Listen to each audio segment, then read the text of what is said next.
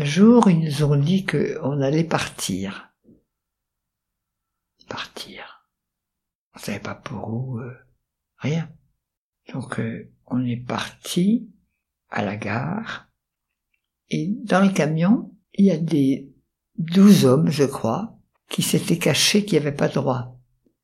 Donc ils les ont fait descendre, ils les ont fusillés là devant nous. Les douze. La.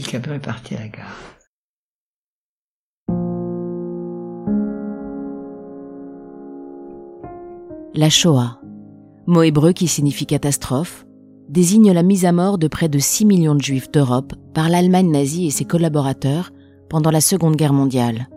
En France, plus de 25% de la population juive totale sera décimée. Les enfants ne seront pas épargnés. 1942, Francine et sa maman sont arrêtées à La Rochefoucauld alors qu'elles tentent de se rendre en zone libre. S'ensuivent de longs mois de captivité en France, de camp en camp, puis un départ pour le camp allemand de Bergen-Belsen par le convoi du 2 mai 1944. Francine et sa maman, protégées par la Convention de Genève en tant que fille et épouse de prisonniers de guerre, échapperont à la chambre à gaz. Un an plus tard, avril 1945, la fin de la guerre est proche. Les nazis sentent poindre la défaite, alors ils évacuent les camps, ne pas laisser de traces. Francine et sa maman, malades du typhus, sont évacuées à bord d'un train, destination inconnue. Voici la dernière partie du témoignage de Francine, La Libération. Francine, enfant de la Shoah, n'a pas 12 ans. Alors le train, il était formé de tout ce qu'on veut, tout ce qu'ils avaient pu récupérer. Il y avait des wagons à bestiaux, il y avait des wagons de voyageurs euh, dont ils avaient enlevé les banquettes, il y avait même des wagons plateaux. Il y a des femmes qui ont voyagé sur des wagons plateaux. Vous voyez comme elles ont dû avoir froid. C'est la fin de la guerre. Donc on se bagarre absolument partout. Il y a les avions alliés qui bombardent. D'ailleurs, le train, une fois, a été bombardé. Ils nous avaient pris pour un train de troupes. Et, ce train, il peut pas avancer parce que partout, on se bat. Il y a partout un champ de bataille. Il avance, hop, on, se bat. Alors il faut qu'il retourne, il repart. Il repart, hop, on se bat. Alors il faut qu'il retourne. C'est pour ça qu'on l'a appelé le train fantôme, parce qu'on ne sait jamais où il est. Alors de temps en temps, il s'arrête. Et quand il y a un ruisseau, on est bien content parce qu'on va se laver dedans et on boit. En partant du camp, on nous avait donné à chacun une boule de, de ruta, mais ça a été vite mangé. Alors quand le train s'arrête, on va cueillir des orties qu'on fait cuire en dessous de cailloux. On se met sous le train. Et là, comme les SS ont peur que on mette le feu au train, ils donnent des coups de pied dans le... Du coup, on n'a même pas d'ortie. Voilà, le train avance. On a beaucoup, beaucoup de morts et chaque fois qu'on a un mort, on le jette sur la voie.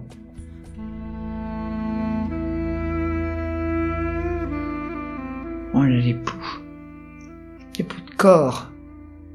dans des pays comme la France, on nous en parlait des poux à l'école, ce sont des poux de tête. on a des poux de corps, c'est des gros poux qui font des gros bobos. Bon. Alors le train roule, et puis un soir il s'arrête. Il n'y a pas de bombardement, il n'y a pas d'avion qui passe, et on dort. Et le matin, il y a des soldats à cheval qui arrivent. Ils ont un gros bonnet de fourrure. Ce sont des Russes. Et ils nous disent, voilà, vous êtes libre.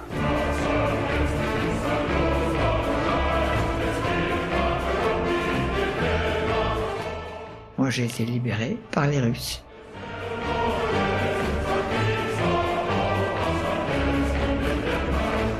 Alors les, Russes nous ont dit d'entrer dans un village qui était tout près de l'arrêt du train.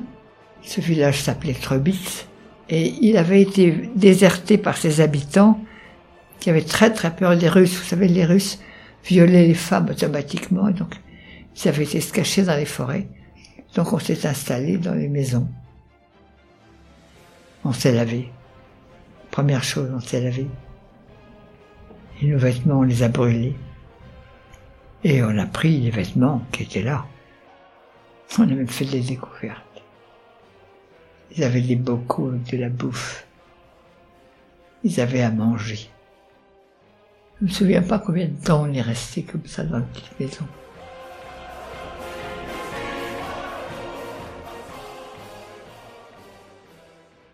Comprend plus. On comprend pas ce que c'est. Quelqu'un vous dit vous êtes libre. Qu'est-ce que ça change? Je suis toujours ici en Allemagne. J'ai toujours faim.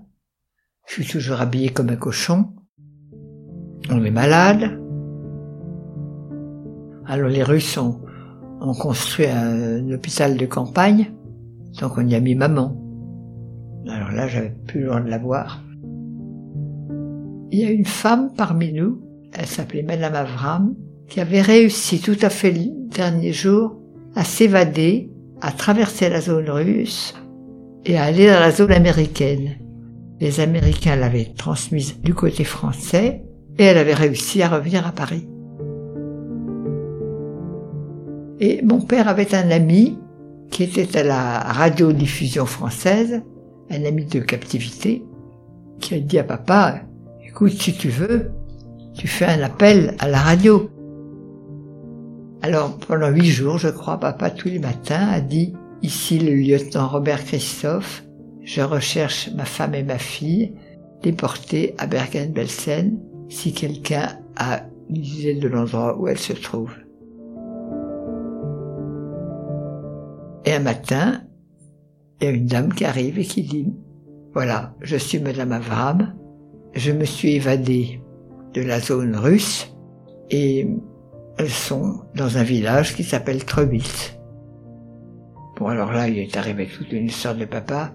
Il doit d'abord aller chez le chef de la région militaire qui est un général russe assez terrible.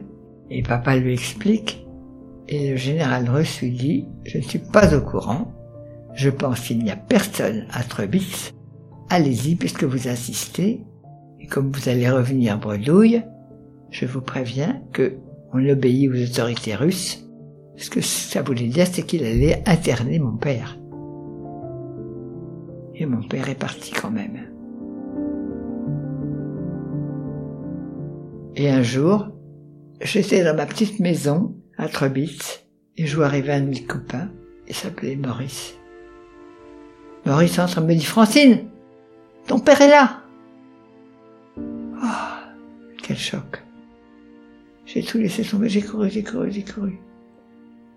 Je suis arrivé au bout de, au bout du village. Là, il y avait deux officiers français. Je me suis pas trompé.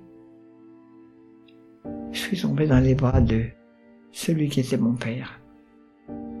Et j'ai dit, c'est lui qui me l'a répété après, Papa, c'est le plus beau jour de ma vie.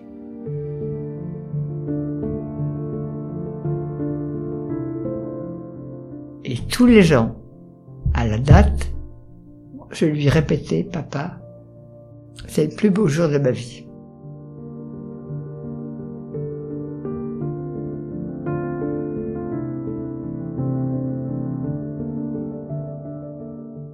Donc il a fallu nous ramener en France. Ça a été très compliqué. Parce que maman avait le typhus. Bon, finalement, on est quand même parti. Et on est rentré en France. On a passé la frontière à Gemont. Gemont, c'est dans le nord. On a déposé des déportés belges et hollandais. Vous voulez une histoire?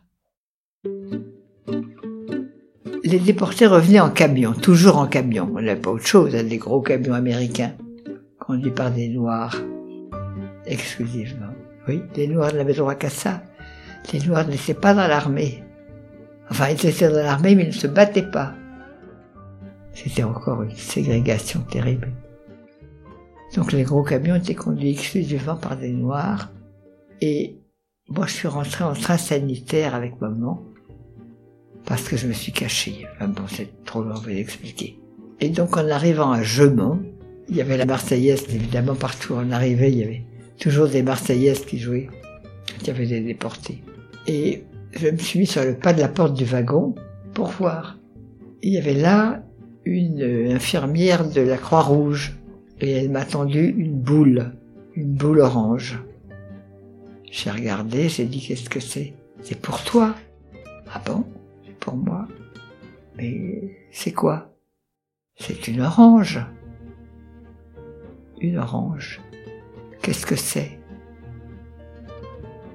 Eh ben, c'est un fruit. Tu l'épluches, tu jettes la peau et tu manges l'intérieur.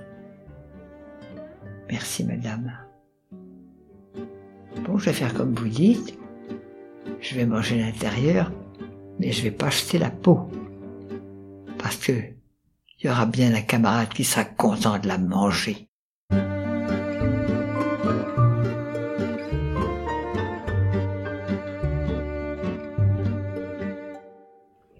Nous emmène Lutetia. On nous met dans une chambre et l'infirmière dit les médecins étaient fatigués, ils sont rentrés se reposer.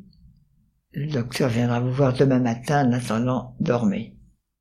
C'est la première fois, depuis six ans, six ans, qu'on se retrouve tous les trois, papa, maman et moi.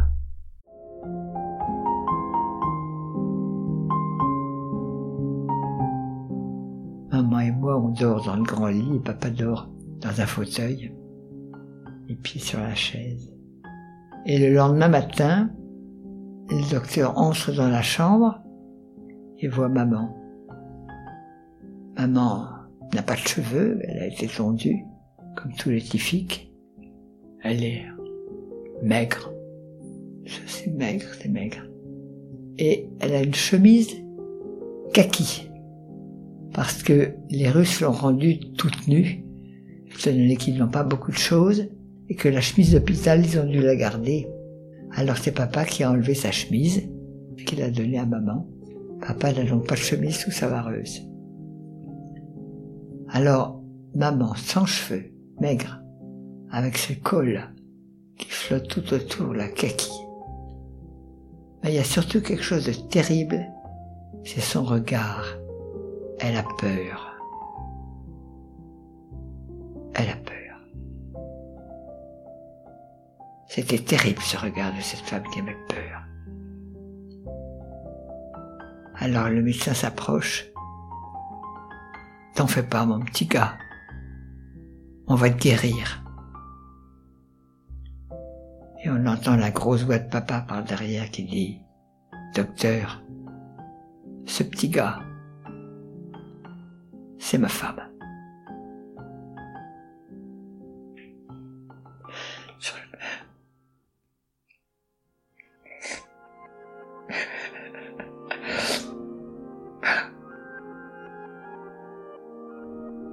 Excusez-moi. Excusez-moi, il y a si longtemps que je n'ai pas raconté que ça, que ça me bouleverse. On voulait pas, hein.